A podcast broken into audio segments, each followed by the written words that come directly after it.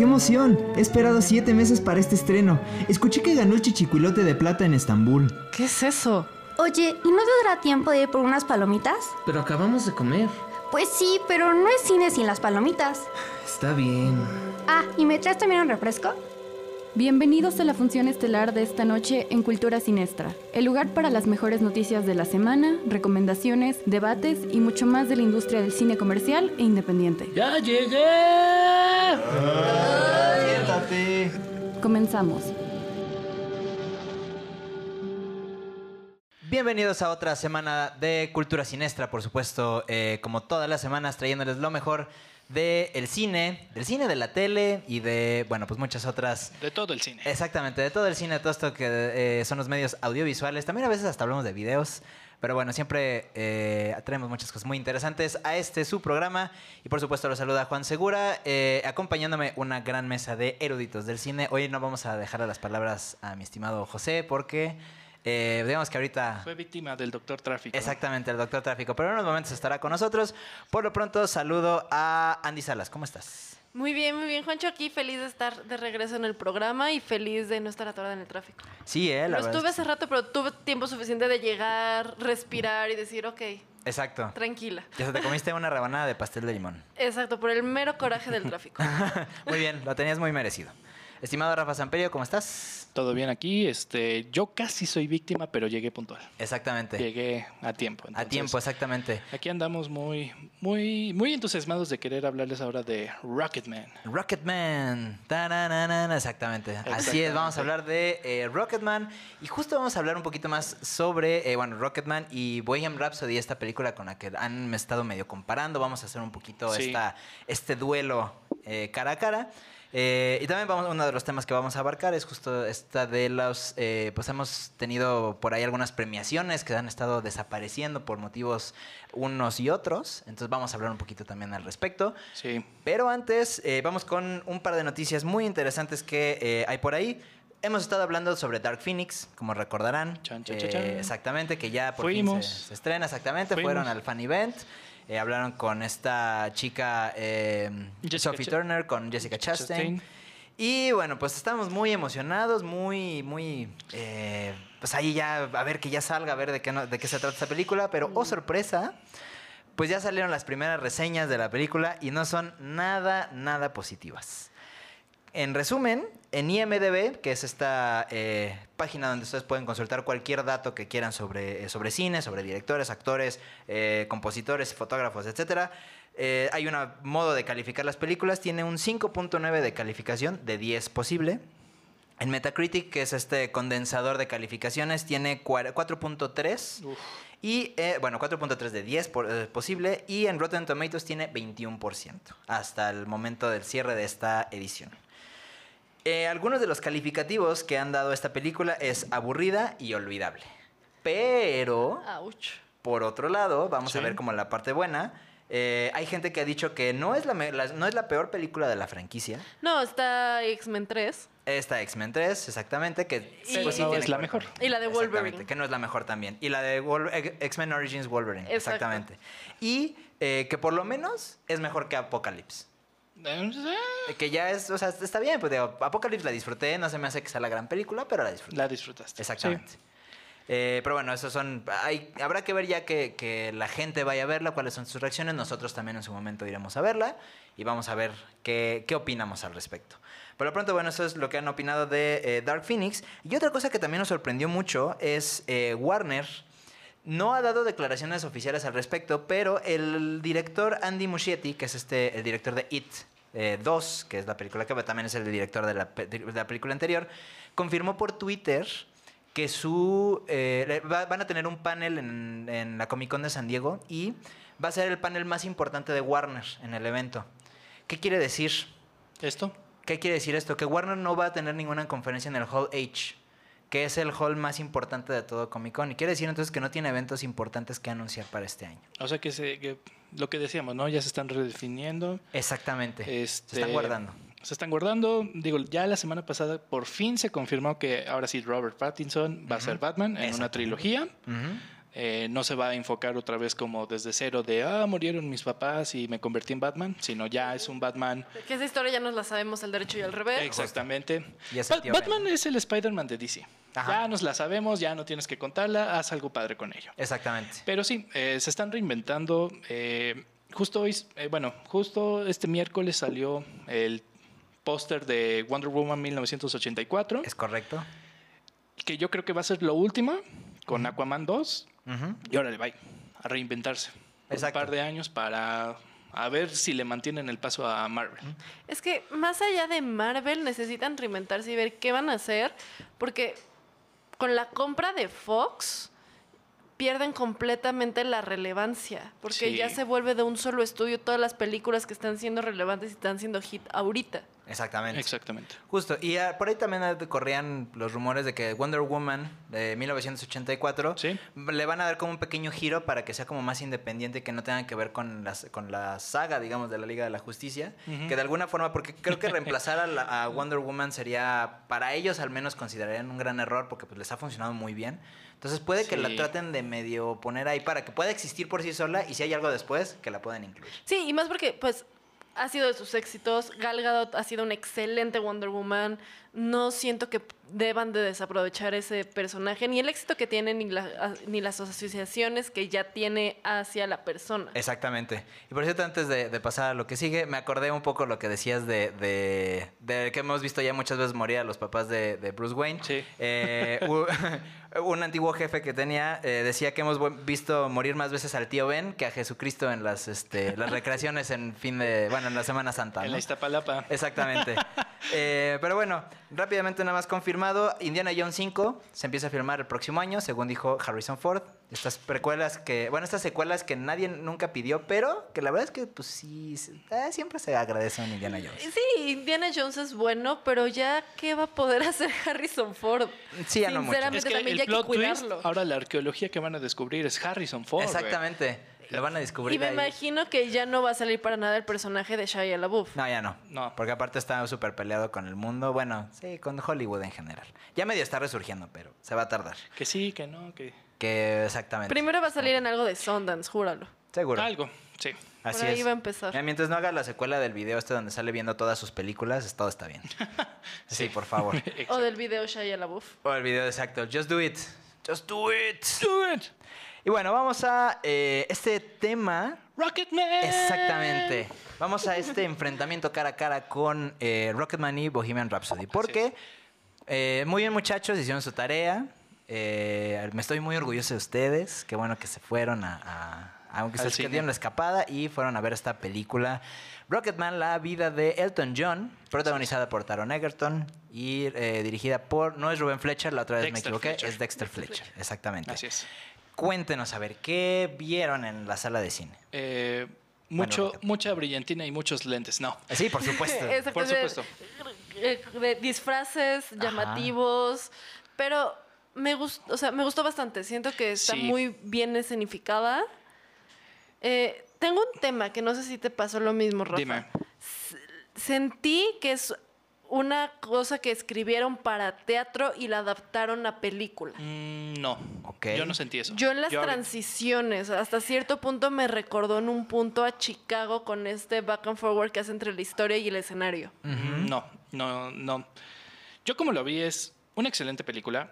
Eh, igual, ahora sabemos que el bueno y el que salvó Bohemian Rhapsody no fue este Ryan Seacrest o cómo se llama este director. Eh, Bueno, ya no se es dice su este- nombre este porque- Brian Singer. Brian Singers, justamente. Eh, sino que fue Dexter Fletcher, este señor que la salvó. Eh, su, su, su mero mole es hacer cine de música, la verdad. Eh, y digo, ya, curiosamente ya, ya habíamos visto esta eh, conexión con Taron Egerton y Elton John en la película de Kingsman 2, Ujú. en donde justamente Taron salva a Elton John Exacto. del fin del mundo. Es un muy buen gag. Ajá. Es un buen gag. Y además también, este, no sé si llegaron a ver la película de Sing. Pero justamente el personaje, este Johnny, que es a quien le da voz Ta- Taron Egerton, El en la- gorila, ¿no? el gorila, la última canción que canta es I Still Standing. I Ajá. Still Standing. Que- creo que tuvo un papel Ajá, ahí según eso. yo, de ahí fue que lo decidieron, él tiene que hacer de Elton John. Bueno, ya se conocían, eh, luego le hicieron de Elton John, o sea, como que ya estaba predestinado. Exactamente, dato curioso, por cierto, la primera opción de Elton John era Justin Timberlake por este video de eh, This Train Don't Stop There Anymore, donde sale Justin Timberlake de Elton John joven, pero nunca lograron contactar con Justin Timberlake. No, no, Entonces, yo te bueno. puedo y me da que tal- gusto, porque Taron Egerton fue la decisión brillante para eso. Fue perfecto. Se la voló ese güey, neta. Neta, o sea, en serio. Yo no lo veía mal en Kingsman, no se me hace mal actor. No, en, en Eddie the Eagle también se me hizo Otros muy dicen, bueno. oh, los críticos dicen que sí. Pero no, la verdad es que, o sea, si dices ese fue bueno, aquí en el, eh, haciendo Elton John es brutal, o sea, no me sorprendería que fuera para el Oscar así como Rami Malek. Ok. Sí, La yo- verdad. de, de hecho, mi, mi primera reacción saliendo del cine fue de, si a Rami Malek lo nominaron, Este se lo él tiene que tiene ganar. que, sí. Sí. Ahora, lo que decías del teatro. Yo no lo sentí como una obra de teatro, sino lo sentí como la vida de Elton John contada por Elton John. ¿Por qué? ¿Por qué? Porque tiene muchos elementos que eh, sabemos que desde el principio, y aquí es donde ya podemos empezar a comparar con Bohemian Rhapsody, no trata de hacer como datos este, exactos, ¿no? Como en 1976 fue cuando conoció... No, aquí es como la va recordando Elton John. Fui un niño, este, mi papá era este, veterano de la guerra, yo solo quería un abrazo de ese señor, pero nunca me lo dio, Nunca me quiso. nunca me quiso, eh, fui bueno con el piano, la adiviné, o sea, como que son datos de que alguien se acordaría de su historia. Eh, entonces, creo que sí, es una excelente historia contada por Elton John. ¿no? claro. Entonces, de repente, por eso podemos decir que ciertos personajes como el papá es malo y insensible porque es así. Sí, es como los percibía él, tanto su papá como su mamá, por eso la abuela es un pan de Dios. Exactamente, o son o muy buenos o muy malos. Ok. ¿no? Entonces, obviamente, no, no hay pues eso es una historia muy subjetiva. No como aquí en Bohemian Rhapsody, que sí, este, sabemos que Freddie Mercury era la diva, pero Brian May le ponía sus estate quietos. Oye, Claro. como así, oye, güey. Y aquí es, también es diferente, porque Bohemian Rhapsody nunca terminó de ser una película de Queen ni una película de este Freddie Mercury. Freddie Mercury. Claro. Y aquí es 100% Elton John. Claro, que que ahí, o sea, también está como interesante esta, esta eh, dinámica, esta separación. Porque a fin de cuentas, la de Bohemian Rhapsody es la película de Queen y de Freddie Mercury contada por Brian May. Eh, obviamente, Brian May, va- bueno, Brian May y este, ¿cuál fue el otro? Roger. Eh, fue Roger, exactamente. Taylor. Roger Taylor fue la otra persona que lo, eh, recordamos que John Deacon está ahí medio perdido en el mundo. Ya no quiso, Exacto. ya no quiso. Este, pero lo interesante es que este, o sea, como ellos siempre fueron como los, los que hacían como las cosas bien, de repente se alocaban, pero, o sea, nunca los vimos eh, flaquear. Fueron los sobrios, ¿no? Así como, pues sí, yo toqué y yo propuse tal canción. Exacto. y Sí, todo siempre eso. cool, yo nunca metí la Sí, o sea, pata. exactamente. yo Exacto. bien. Pero no arriesgaban. Y aquí creo que Elton John sí trata como de arriesgar un poco al decir, bueno, sí, yo voy a ponerme como la onda bien chida, pero también que vean que me equivoqué, también que vean No, que... y de hecho que muestra su lado más humano. Ajá. O sea, en verdad ves al, a, al A Elton John la parte emotiva, la parte que tiene sus fallas. Sí siento que, es- que, que él- en varias partes pudieron haber sido más dramáticos y lo suavizaron un poco, ya sea con un chiste o con las canciones. A través de las canciones Sí. mostraban esta lucha que tenía. Pero al, al fin de cuentas tú lo que ves no es a Elton John, la diva, el espectáculo, sino ves al, al ser humano. Ok. Sí, sí, bueno, ahí eh, hay como una diferencia entre, digo, sabemos que son eh, artistas de rock británico homosexuales, Ajá. si los puedes categorizar. ¿Por qué digo esto? Voy, eh, en, un pun- en un momento de mencionar ese punto de por qué los encasilla, pero aquí es como una lucha diferente, ¿no? O sea, sabemos que tanto, si nos dice Bohemian Rhapsody, Freddie Mercury fue amado por su familia, aquí no, ¿no? Eh, igual también, ¿no? O sea, era de un grupo de, de blues, era un grupo de rock and roll con negros, era un grupo hasta que él dijo, no, o sea, yo compongo, este, me encontré a, a Bernie, que me compone las canciones, y fue hasta que le atinamos que me dieron un disco, ¿no? Entonces siento que, si te digo, es como una historia contada por él, por lo mismo, ¿no? O sea, mientras Bohemian Rhapsody, en, por ejemplo, el concierto de Live Aid. Que Rami Malek, o sea, se tuvo que aprender la coreografía de Freddie Mercury sí o sí.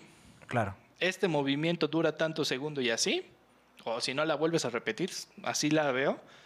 Aquí no, aquí es un montaje. Aquí todos o de repente hacen este bailes o de repente es solamente Elton. O por ejemplo en el momento que se eh, que toca Crocodile Rock Ujú. es la parte que vemos en los trailers. Todos flotan, ¿no? ¿No? Entonces es como cómo se sentía en ese momento. Sí, eh, partes de las escenas de, peli- de las canciones se sentiría como un musical. Ah. como Sí. lo fue, como hay escenas, por ejemplo, de Across the Universe, donde la canción. Me recordó mucho a Across the sí, Universe. es- esa escena específicamente me recordó muchísimo Sí. a Across the Universe.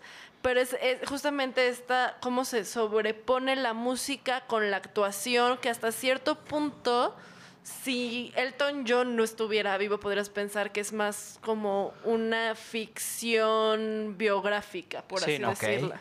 Ajá. Eh, otro punto que hay que mencionar que se me hizo interesante y que creo que es lo que decías, Andrea. Sabemos que los musicales hay muchas escenas con muchas escenas musicales. Claro. Da. Pues sí. Eso es musical. Pero, sí. ¿No? Entonces, al final de cuentas, digamos que hay un poco de conversación y hacen el. tratan de hacer el punto con la canción. Entonces, acabando la canción, casi casi cambian de escena, ¿no? O sea, cambian escenografía y todo eso. Aquí no, aquí tiene un excelente detalle que las canciones son el puente entre una y otra. Ok. Entonces, por ejemplo, eh,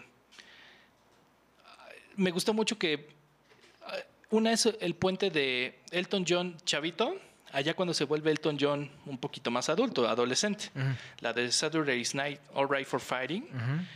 eh, pasa de uno a otro y bam, así como el Rey León, este, Simba este, Young Exacto. y Simba adulto, ¿no? En, Entonces, en el, en el tronco más largo del mundo. Es Así que es. sí, tal cual, en un segundo empieza cantando como niño, vas viendo mientras sigue cantando como pequeñas cosas de, de- de su infancia hasta que creció y termina de cantar cuando ya es grande. Ok. Así es. Entonces, este, me gustó eso, que son el puente. Sí, son No, no había visto transiciones. eso. No había visto eso en muchas películas, la verdad. Y qué bueno que lo hagan. Eh, curiosamente, para aquellos que les gustan los Beatles, hay más referencias de las que pensarías. Mm, ok. Que una es falsa. Ajá. Eh, punto pequeño, o sea, todos sabemos que Elton John es el conjunto de dos nombres de la banda de la que era parte Elton John, bueno, Reggie, que era este Bluesology, pero en la película dicen que Elton sí era de un miembro Ajá. y John de John Lennon. Ajá. Eso es Eh. falso. Eso es falso. Pero bueno, este. Pero sí, hay muchas referencias a los Beatles. De hecho, mi novia, que a quien le mando un beso y un saludo, Ah, qué bonito. Dice: No me sorprendería que la siguiente película que hiciera Dexter Fletcher fuera una de los Beatles. Y de hecho, Por favor. después de ver Por esto, favor. sí, exacto, después de ver esto lo haría bastante bien. Sí, sí, sí, sí. La verdad, yo sí se lo confiaría. Porque así como Bohemian Rhapsody tuvo sus temas en edición que llegamos a platicar, que no entendemos por qué le dieron el Oscar a la, a la edición, porque Eh, No, no era precisamente buena, aquí sí, la, editas- la edición se me hace... la editación. La editación. La editación. La edición se me hace muy buena, muy fluida y en algunos puntos se podría decir que hasta brillante porque forma parte de la historia. La edición te ayuda a, a ir siguiendo la historia y a sentir que todo es una crónica enorme. Exactamente. Ahora, lo malo que puedo decir es que, y ahora es el punto que decía, siento, uh, perdón, siento que Dexter. Fletcher Ajá. encasilló mucho el mismo problema de ambos eh, artistas, muy parecido, ¿no? Eh, tanto la escena como de eh, Freddie Mercury, cómo va cayendo en sí las drogas, el alcohol y en estas como orgías sexuales, Ajá. siento que igual también Elton John fue como la, eh, la misma fórmula, ¿no? ¿Me entiendes? O sea, puede que sí, puede que no, pero hasta donde yo investigué y hasta donde yo supe, Elton John tenía mucho más problema con la bebida y con la droga que con las orgías. Ajá. Y aquí no, aquí no es como este músico británico homosexual, este también le tocan orgías, este, que de La hecho, fórmula. que de Ah. hecho hay una referencia a un video de Queen Ok. en el en Delton John. Eh, para los que no sepan, o sea, hay eh, el video de I Want to Break Free, la segunda parte, donde todos lo cargan así como entre cuerpos en el piso. Esa es una clara referencia a Why You Want to Break Free. Ok. Pero bueno, entonces siento que eso, eso no me gustó. O no, como que no exploró tanto, ¿no? O sea, es como. Pues creo que a final de cuentas, digo, no por ser pesimista ni todo eso. A final de cuentas, Freddie Mercury por eso murió, ¿no? Claro. Y Elton John, pues ni siquiera estuvo cerca de estar enfermo de, de enfermedades sexuales y todo eso. Sí. Entonces siento que ahí los encasilló. O sea, Ok. sí te muestran el problema con la droga, sí te muestra el problema con, con el alcohol. Ajá. Sobre todo con el alcohol. Con el El alcohol. problema del alcohol sí te lo muestra clarísimo. ¿Cómo se echaba este medio litro de vodka ¿En la de mañana? naranja? Sí. Órale. Pero sí también sentí el tema de las orgías súper forzado porque solo ¿Verdad? lo mete en un momento. Lo mete en un momento, en una canción, y luego de ahí no lo vuelve a, a- a- a mencionar, Ajá. pero tampoco te lo mencionan antes. Exactamente. O sea, como que sale muy de la nada, como un, se tiró al exceso. Y como tirarse al exceso implican orgías. Cuando nunca te construye que el personaje sea un personaje que vaya a ser eso. Claro. Exactamente. Y con todo y que, que recientemente salió Elton John a decir que no estaba totalmente satisfecho con... O sea, le gustó muchísimo la película y dice que es una maravilla y todo. Solo no estuvo de acuerdo con algunas decisiones que era justo el cortar ciertas escenas que tenían que ver con este, esta onda de la sexualidad Ah, y como esas escenas más polémiconas. ¿no? Sí, entonces se siente forzado en ese sentido. O sea, como que eh, casi, casi encasillándolos de ustedes este, cayeron en lo mismo, ¿no? Y es como, pues no, son muy diferentes, muy, muy Sí. diferentes.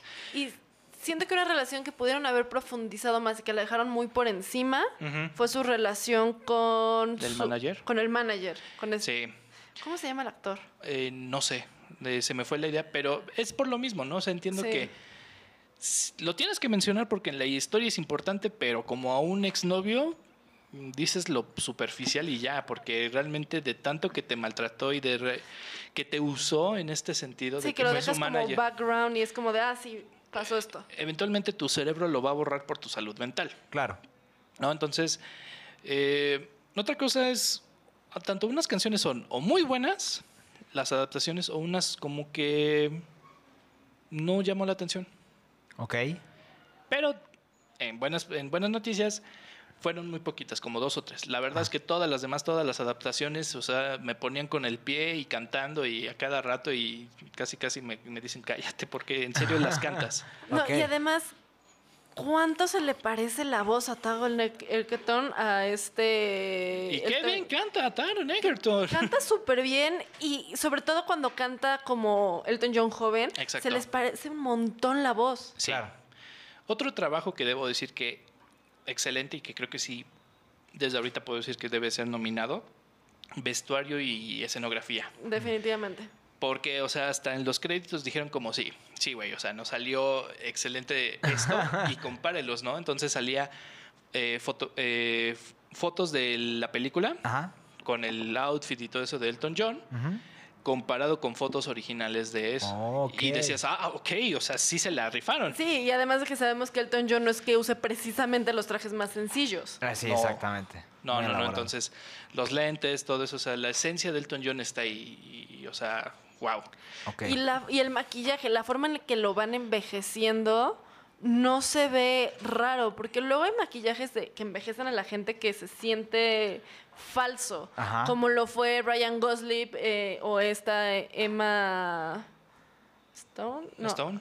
en la de First Man, que, cuan- Ah. que cuando los envejecen se les ve raro. Ajá. Aquí no, aquí completamente es como decía, así es Elton John y así es como él se llegaría a ver el Ajá. actor cuando, lo, cuando envejezca. No, bueno, sabíamos que Elton John, este, ese sí era calvo desde muy viejito. Bueno, desde muy, Desde muy joven, perdón. Sí, de desde muy joven. Este.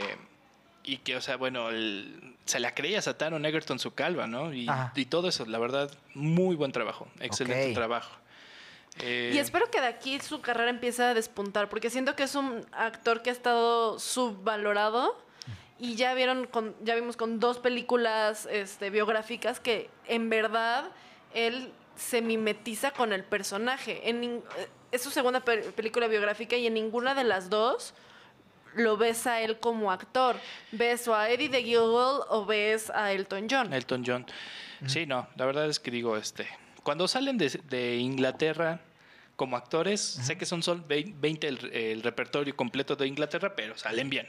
Exacto. Sí, sí, porque no. en todo han estado. Y saben cantar y saben vestirse como mujer, o sea, vienen con todo el full deal, ¿no? Entonces, la verdad es que, digo, si algo le agradezco a mi madre es que me enseñó tanto Queen como El- eh, Elton John sus- su música desde pequeño. Entonces yo ya me la sabía, ¿no? O sea, es como, ya, ya me sabía esta, esta película, pero Exacto. qué padre verla y qué padre escucharla. Eh, creo que tiene el mismo fi- feeling eh, con Bohemian Rhapsody en cuanto a... Te pone a, a saltar o a hacer ritmo o siquiera hasta con los dedos a hacer el piano. De veras te sigues a Elton John. No sé si tú lo hiciste, Andrea, pero la verdad es que te pone muy emocionado. eh, es una feel good movie excelente, Sí. la verdad. Sobre todo, no sé si te pasó, pero a mí con la última canción, desde que le- el amigo le da la letra, yo ya sé qué canción es y nada más estaba así. Estuve esperando a que empezara la primera tecla del piano. Claro, sí, O sea, porque, porque o sea, te va construyendo esta emoción, te va construyendo este ya saber qué viene. Y por ejemplo, yo no, yo no conozco tanto las canciones de Elton John y hubieron varias que dije, ay, ¿a poco este es de él? Sí, O sea, claro. de que- canciones que pues obviamente te suenan y que has escuchado creciendo y que has visto en mil películas, pero yo nunca las registré como que fueran de él. Ok. Sí, no. no, Ok. sí, excelente, vayan a verla, les va a encantar. Perfecto. Súper De hecho, yo la voy a ver otra vez. Ok, súper. Ahí también habrá que verla. Yo no, no la he visto, la voy a ver también. En conclusión, entonces, Knockout de Rocketman contra Bohemian Rhapsody. Eh, sí, Sí. son diferentes. Como Son decíamos, distintas. son muy dif- distintas, y, pero creo que si debo de escoger una, eh, Rocketman. Ok. Rocketman, yo. Súper. Igual. Perfecto. Pues ahí está, este, ya tienen tarea entonces, vayan a verla, eh, cuéntenos eh, si ya la vieron, si no la han visto, vayan a verla y después cuéntenos qué les pareció. Nosotros vamos a una pausa y regresamos a Cultura Sinestra. Chan, chan.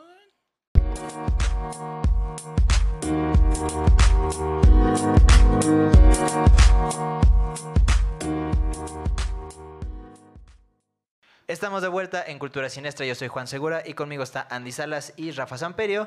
Eh, le mandamos un saludo, por supuesto, a Sofi Lemos, que no nos pudo acompañar hoy, y bueno, José, que también ya no nos va a poder acompañar el día de hoy. Eh, así que que se mejore porque está enfermito del tráfico. Sí. No, sí, no mates a nadie, tranquilo, respira. Sí. No pasa nada, todo bien y va a salir vivo de esta, vas a ver. Eh, pero bueno, vamos a lo que sigue, que son estos... eh, hay, un, hay un tema interesante que nos gustaría tratar, eh, que es como este... Esta, no voy a decir tendencia, sino como que este fenómeno que ha ocurrido últimamente. eh, Ojalá que no se vuelva tendencia. Ojalá que no se vuelva a tendencia, no. exactamente. Justo. Pero son estas eh, premiaciones, o estos, más que festivales, justo son premiaciones, eh, que han estado teniendo sus problemas y que han estado tratando, eh, eh, como cancelándose, ¿no? Eh, rápidamente, por, por mencionar las, las, más, las que más han sonado últimamente, tenemos eh, por un lado de eh, los premios eh, Fénix, Fénix. que son estos premios del cine iberoamericano. Este, eh, esta es la premiación se hace aquí en México. Y bueno, pues tuvieron una, una racha un poco eh, complicada. Finalmente, pues decidieron al menos esta edición cancelarla. Eh, no es tan un poco nuestra área, pero los, los premios metropolitanos de teatro también este, sufrieron exactamente lo mismo. Eh, de todos modos, los premios metropolitanos están consiguiendo financiamiento por otras, por, o sea, por medios ahí para ver cómo rayos le van a hacer. Ahí van, Ahí van. Ahí van y parece ser que sí los pueden rescatar. Pero bueno, esta tendencia o esta... Y que este ahora problema pasó recientemente con. Con... Las diosas de plata. Exactamente, las diosas de plata son estos como digamos los globos de oro de México. No son tan los globos de oro porque los globos de oro los entrega la, pren- la prensa extranjera en Estados Unidos. Y aquí es la prensa mexicana en México. Ok. Este, pero a fin de cuentas, tipo unos globos de oro que tenemos. Así es. Que también pues tienen un problema muy grande y pues... No este, llegaron al presupuesto no y llegaron tuvieron presupuesto. que cancelarlo. Exactamente, mi estimado Rafa. ¿Qué, qué podemos... eh, es que son muchas preguntas las que... Y no sé por cuál empezar. ¿De dónde vendrá este, esta, este problema que están teniendo estas premiaciones? Pues mira, eh, yo creo que ya voy directo al punto. Eh, justamente, sabemos que, bueno, toda la prensa ha dicho que sí. ha sido por un recorte de eh, presupuesto por parte del gobierno. Exacto. Anteriormente, bueno, en el gobierno de Enrique Peña Nieto, pues sí se promocionaba este tipo de eventos, ¿no? Entonces y además de que pedían... el gobierno fomentó mucho la creación del cine. Exactamente. Entonces, pedían eh, cierto presupuesto para que esto fuera posible, lo daban y se hacía. Claro. Eh, hoy estamos en otros días, es nueva bandera, nuevo régimen con el gobierno de Andrés Manuel, en el cual pues no, no nos meteremos mucho en política, pero sí es un el hecho de que ha recortado cultura, ha recortado presupuesto en eh, preservación de arte y, y cultura Claro. y que esto tenía que pasar. Así es. ¿No? Si ves a, tus, a tu vecino las barbas cortas, pon las tuyas a remojar. Sí, Eh. si ya estaba recortando, si ya estaba recortando todo, cultura era cuestión de tiempo. Entonces, cada quien como lo vea, es repudiable, pero bueno, entonces es un hecho. Y lo que yo eh, diría es, bueno, si estás viendo que esto está pasando con cierta persona, llámese los premios Fénix, que si no eran los más longevos o los más importantes, eran una tendencia, eran moda. Claro. ¿no? Y que tenía lo mejor de lo mejor. Pues yo creo que las diosas de plata, que era un poquito más con algo más de prestigio y un poco más universal, por así decirlo, bueno, que abarca más talento de México, pues creo que tenían que haber buscado otra alternativa. Sí, y más si los premios Fénix se cancelaron a inicios de año. Ah, Exactamente. O sea, tuvieron medio año para revisar. Y normalmente las diosas de plata sí se fondean solas. Solo que en las últimas ediciones fue que necesitaban. Y el presupuesto que necesitan del gobierno no es ni siquiera el 50% del presupuesto del festival. Bueno, de, Exactamente. de la premiación. Siento que si eh, los premios, este premio de teatro, los, ¿Los metro? los metros están logrando conseguir el dinero. Las diosas de plata podría haber conseguido, tengo entendido que son 700 mil pesos. sí, lo ni que era el millón. falta. 700 mil era lo que tenía Siento destinado el que gobierno. con patrocinios o cosas por el estilo podrían haberlo conseguido. Exactamente. Claro. Claro, sí. Claro, o sea, ahí eh, son a lo mejor formas de, de manejar este tipo de, de- de situaciones. O Es sea, que siento que, eh, perdón que te Sí, pero es que siento que eh, aquí el arte en México y sobre todo el cine eh, creen que se va a malbaratar si tiene patrocinio. ¿no? O sea, te- digo, no quiero compararlos, pero los voy a comparar con los premios TV Novelas, que a final de cuentas son premios...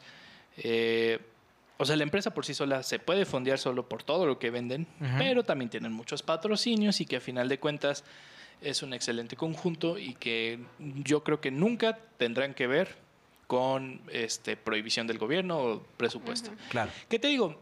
En este caso se me hace que es un llamado de emergencia a que cambien el modelo de negocios.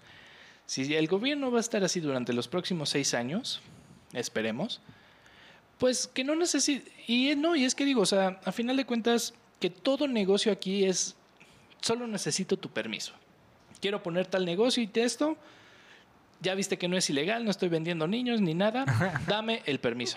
Claro. Y el gobierno es como, Sí. ok, ten tu permiso, pero no te voy a dar ni un peso, no lo necesito de ti, señor gobierno. Ya. Yo creo que ahorita es lo que debemos de hacer. Y, y sí, a ver, hay una ley que impulsa a que las empresas inviertan en cine y eviten parte de los impuestos sobre la renta. Ujú. Esto mismo lo pueden aprovechar para apoyar los festivales. Así es. Si ya existen esas facilidades, porque el gobierno desde hace años, o sea, sí el, año, el, el sexenio anterior se apoyaba el cine, pero tampoco es el apoyo que se le ha dado desde el, ¿qué será?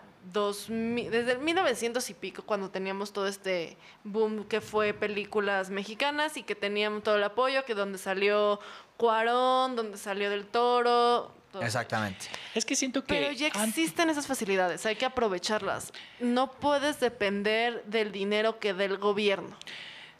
Es que siento que también muchas veces no son las empresas las que dicen no, sino son los mismos organizadores. Porque por alguna extraña razón ven mal que Alpura o llámese cualquier marca esté ahí promocionando el cine. Sí, sienten que es como venderse. Sí. Pero no es venderse, es Que apoyar yo pagaría otras por ver las vaquitas de Alpura bailar ahí, pero bueno. Por supuesto. Eso, eso, eso es otro tema. Afuera del Metropolitan. Ah, uf, bailan chingón. Pero bueno. Competencia contra el doctor Simi. eh, Ah, pago por ver. exactamente. Es que siento que se- ellos mismos se cierran las puertas. Claro. Es que es, yo siento que es una actitud de o me pagan o no hago nada. ¿No? O sea, porque pudo haber, eh, ha- haber hecho muchas eh, maneras de poder haber salvado el, el festival. Ujú. Yo qué sé, o sea, pon tal cantidad, te pago menos y todo eso, pero bueno, al final de cuentas es un trabajo. Claro. Y que seguro no es bien pagado. Entonces, cuando me quitas, aunque sea 200 pesos, ahí sí voy a reclamar, aunque sea por difusión del arte. ¿no? Siento que aquí ya, tanto en México como en todos lados, la difusión del arte, porque es arte, ya no existe. Sí, no. No, ya no, o sea, ya de que, oye, debes de promocionarlo porque es arte y es bueno para la humanidad. No, ahora arte ah, es sí. ¿y cuánto me voy a llevar por hora? Exactamente, sí, sí, sí. ¿No? O sea, a fin de cuentas, eh, Buñuel dijo alguna vez, Luis Buñuel, que el cine antes de ser arte es negocio. Exactamente. Exacto. Entonces, de todo, o sea, el artista también tiene que vivir de alguna forma. Eh, y este tipo de eventos también, o sea, vayámonos como en esta... eh, eh, eh, en, como no tan metiéndonos en la parte de política, por supuesto.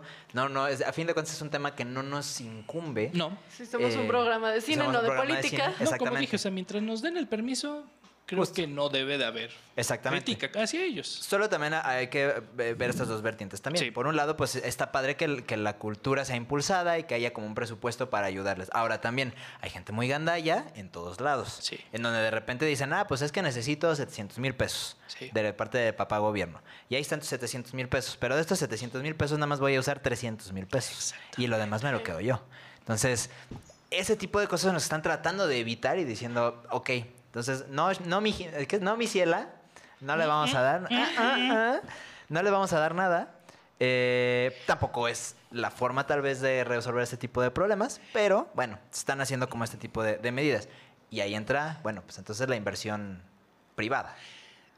Es que siento que va a ser difícil porque, otro punto, perdón, hoy, hoy me tocó ser el negativo. Está bien. Pero es que siento que igual también, como dices, ok, ponle tú que es, en el mejor de los casos usan los 700 mil de parte del Exacto. gobierno.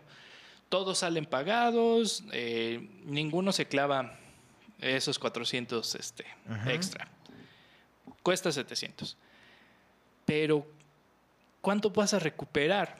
Es que es lo que siento también, o sea, es- y creo que por eso también, si fue la razón, la entiendo, que es una gastadera sin eh, retribución.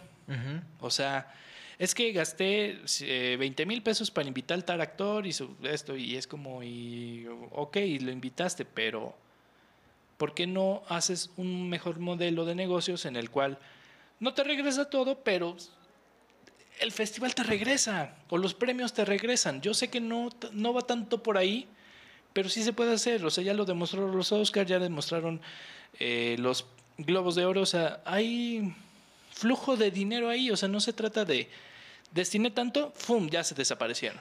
Hasta el próximo año, nuevos premios, ¿no? Exacto. Porque siento que también, ¿no? O sea, es la actitud que en México traemos que, o sea, es como, si no hay necesidad, ¿para qué gastar?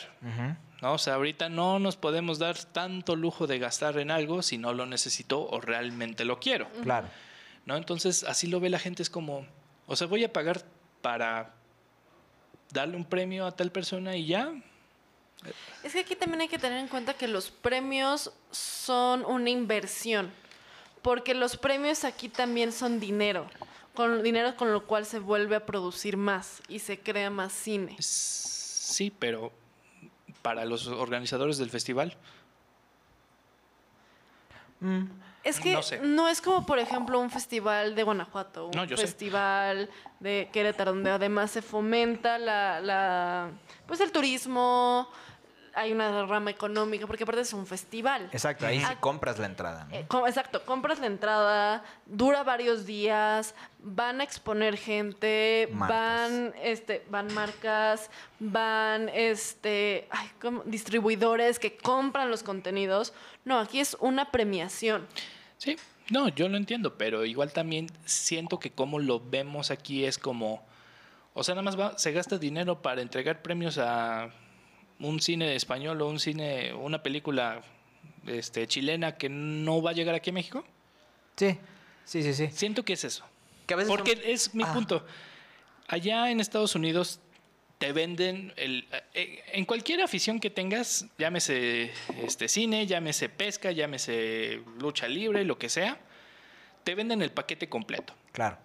Tanto puedes consumir el contenido como ver la premiación y sentirte un snob, decir, ah, sí, yo estoy de acuerdo con tal película, ¿no? Allá es súper importante que, bueno, tanto en varios cines promocionan o los cortos o las películas ganadoras, al- eh, que van nominadas al Oscar. Antes, o sea, tienen una este, temporada de premios. Claro. Aquí no tanto.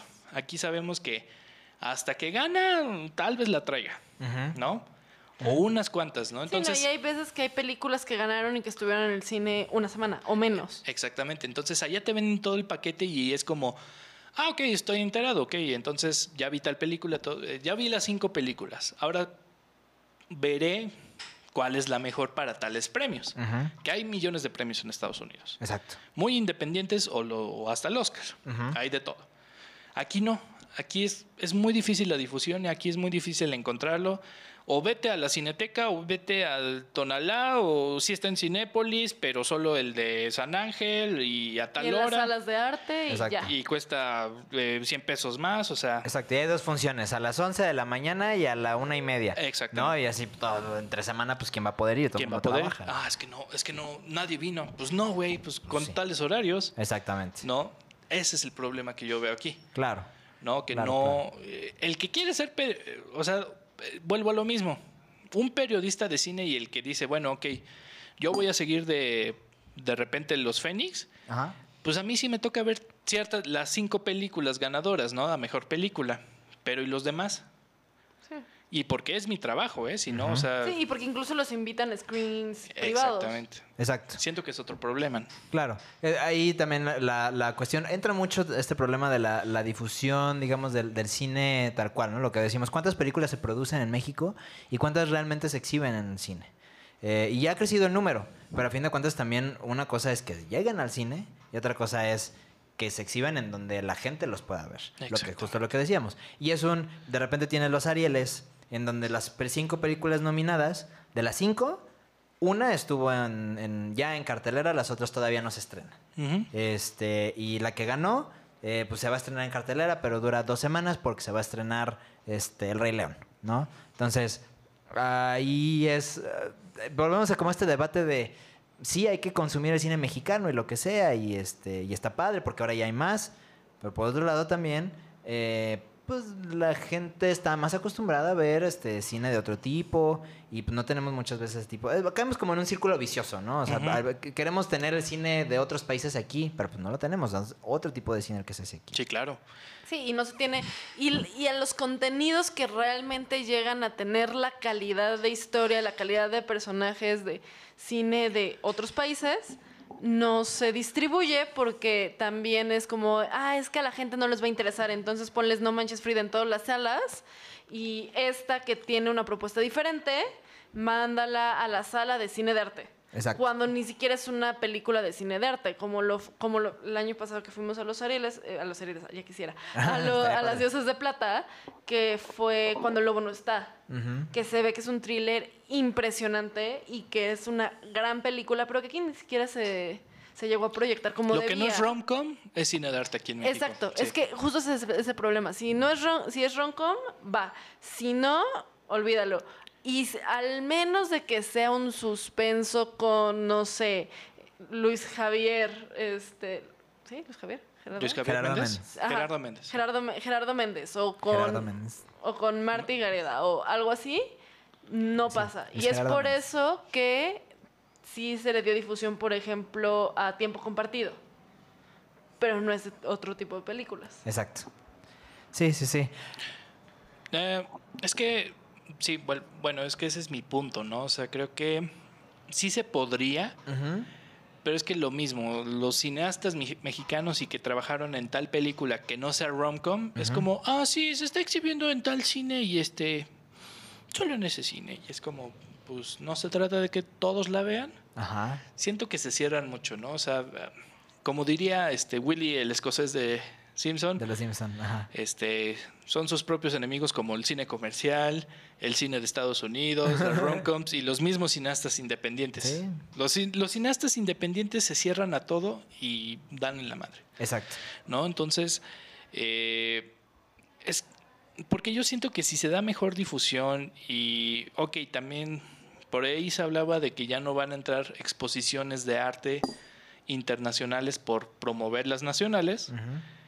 Ok, hazlo, pero hazlo de buena manera. Sí, exacto. Y haz que las, que las exhibiciones de arte mexicano estén curadas bien, estén producidas con buena calidad. Y otro punto que, volviendo a lo mismo, o sea, siento que estos organizadores, estos eh, creadores de los festivales deben de dar un nuevo modelo de negocios, en los cuales sea más flexible, sea más amable con estas marcas, sin perder la seriedad que tienen, ¿no? O sea, ok, Claro. no pongamos vaquitas bailando, pero de que puede haber una buena, y tú sabes de eso, Andrea, de que puede haber una excelente inversión de estas marcas y tratar de promover el arte del cine, Sí. no está nada peleado. O sea, si de por sí ya este, Alpura consi- consiguió bastante dinero con el Cow Parade, No estamos patrocinados por Alpara. No, no, no. Pero es un excelente ejemplo. O sea, fue una marca que promocionó el arte Sí. y lo puso en reforma para que todo mundo lo pudiera ver. Todo esto fue- se recaudó y se mandaron a organizaciones y a, y a asociaciones civiles y causas de este, de este tipo. Pero aquí vimos perfectamente cómo una marca se puede mezclar con el arte y donde lo que sobresalga sea el arte. Exactamente. Claro. De que es posible, es posible. Exacto. No, pero eh, sí tienen que buscar ese marketing. Sí tienen que buscarlo. Porque si quieren regresar los Fénix y revivir de las cenizas, eh, eso sería Eh, una mira, excelente sí. campaña, ¿eh, güey? Justo. Exacto. Los Fénix. pues, en Contraten a 2020. Rafa. Esa es mi idea. Contrátenme, cabrones. Exacto. Este, no, es que sí, yo, yo, yo siento que lo veo así. Eh, no sirven para mucho, nada, porque tanto no se da difusión como no se da tratamiento posible. Claro. Y dos, las, los organizadores siento que se cierran mucho, ¿no? Entonces, el arte es arte y hasta que no podamos por parte del gobierno, no se hará. Y es como, pues no, chavos, o sea, realmente aquí el arte es un negocio. O sea, Exacto. cualquier galería, cualquier exposición, un patrocinador va a querer ir porque es negocio. Es negocio. O sea, ya no, es lo, es lo que digo, ya no existe la difusión del arte, nomás por lo que bello que es el arte. Sí, o sea, ahora sí que ya no puedes aplicar el por amor al arte. No, aquí No. ya nada se puede hacer de a gratis. Los artistas tienen que comer, los difusores tienen que comer. O sea, no puedes comercializar algo donde le salgas perdiendo. Exacto. Exacto.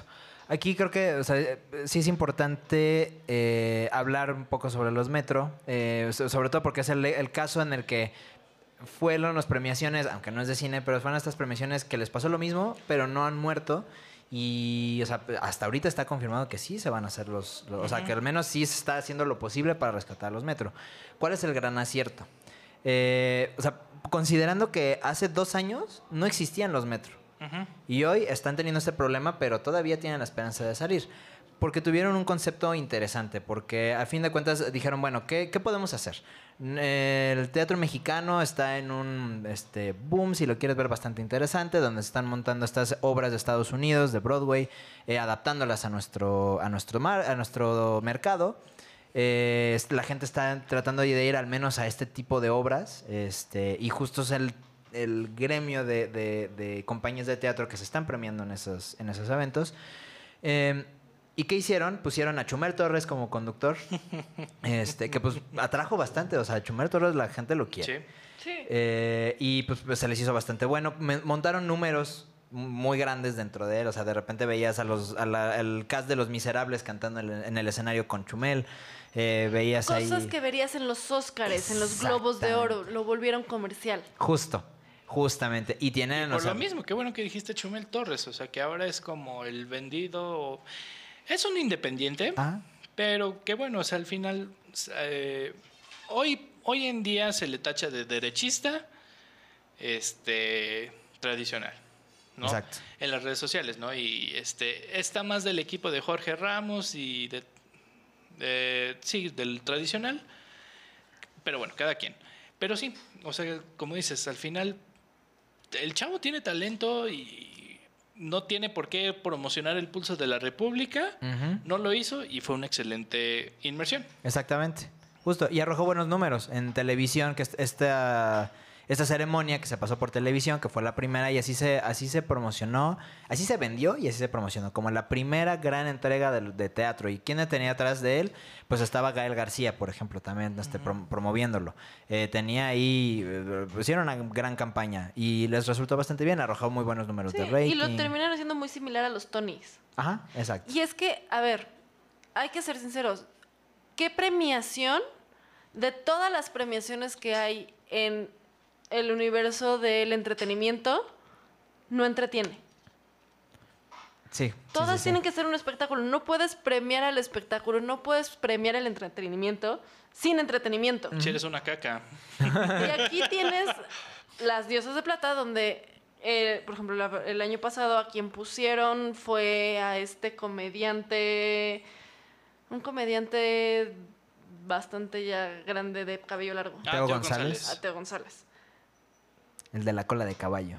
Es como, ¿neta? Ajá. O sea, sí, sí, sí te entretiene, pero es como Ya, ¿no? el comediante que te mandan a la junta del trabajo para entretener a los de ventas. sí, exacto. Y ahora sí Y que... te- y que te quedas así de, ¿really? ¿Lo trajeron a él? Justo. No vas a poner a promocionar entretenimiento con alguien así. Necesitas un espectáculo, necesitas un show, como lo hicieron ellos, como lo hacen todos en los MTVs, en los Oscars, en todo. Exactamente, por eso los Oscars siempre están buscando este, como esta, esta nueva, eh, esta nueva figura, ¿no? De repente, ah, pues es que ahora va a ser conductor, este, Chris Rock. Es que ahora va a ser conductora Ellen DeGeneres. Es que ahora vamos a tener dos conductores. Ahora no vamos a tener conductor. O sea, inclusive cuando se quedaron sin conductor, lo, lo tomaron a su favor.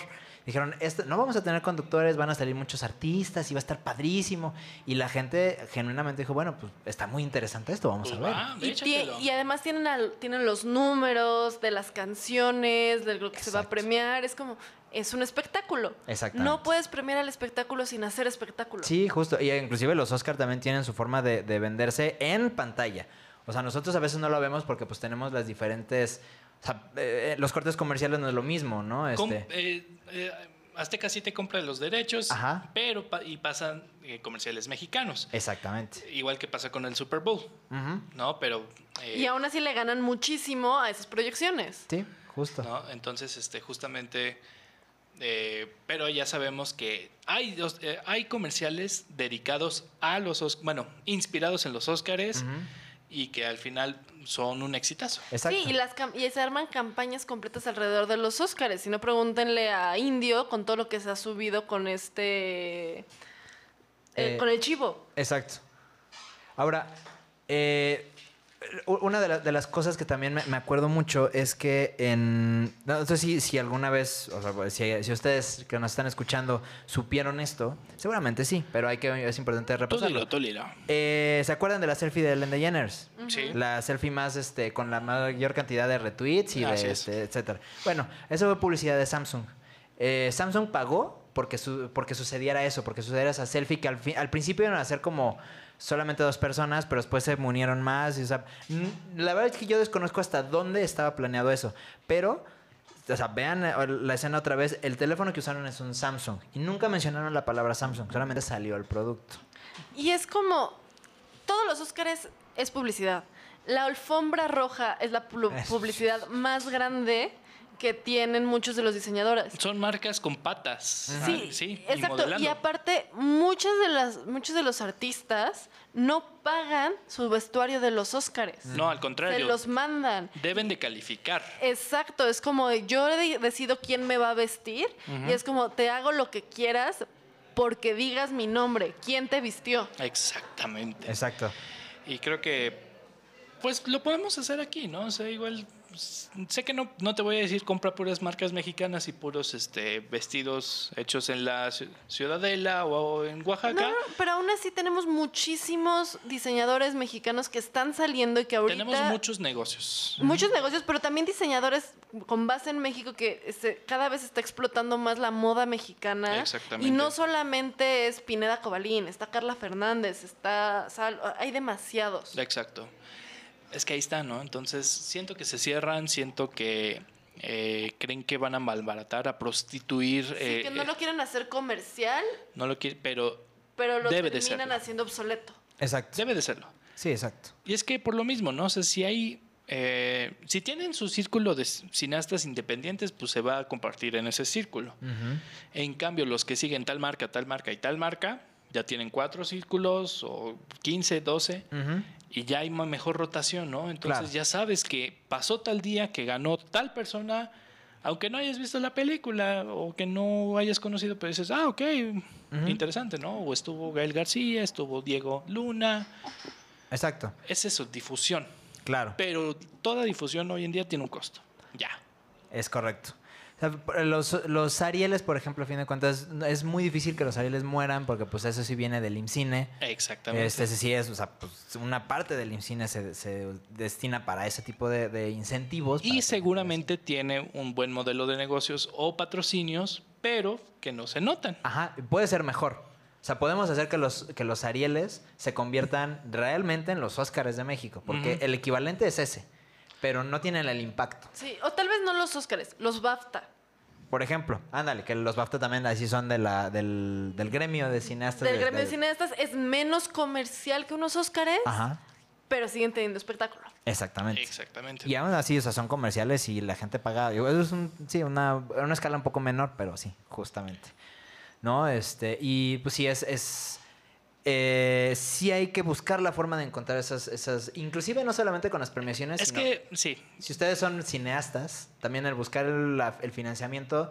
Sí, por los incentivos del gobierno está padre y todo, pero sobre todo con alguien que esté dispuesto a invertir, no que tenga la obligación. y no. Y es que en pocas palabras siento que también exige hacer mejores el producto. Exacto. Hacer ¿no? O sea, si el gobierno es ok en tu difusión del arte y saca cualquier cosa, es como, pues ok, pero al final, si una marca te dice, saca tu película, pero quiero ver algo bueno, al final es como, ok, me estoy exigiendo a mí mismo para que realmente salga una película buena. Y que cierta marca me diga, órale, la, vámonos por la segunda u otra. Y también es cuestión de negociar, porque no necesitas vender tu película que, o tu evento para que parezca una mega publicidad de una marca. Exacto. Hay formas sutiles de hacerlo y es tema de negociar, es tema de ver, ok, vas a aparecer de fondo, tu nombre va a salir en los créditos, pero no te voy a hacer un mega comercial Exacto. Exacto. como el TEC.